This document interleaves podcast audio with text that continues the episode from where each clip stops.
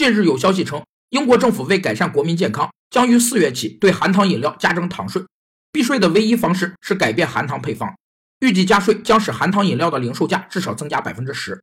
为此，可口可乐表示不改变经典配方，将以缩小瓶身来应对涨价。而其在英国的竞争对手则计划推出减糖配方，立即引来爱好者的反对。美国著名企业家玛丽凯阿什提出的玛丽法则指出，假如还没有破，就不要去修它，免得弄巧成拙。这个法则告诉我们。公司制定经营战略的尺度要与公司的经营管理现状相符合，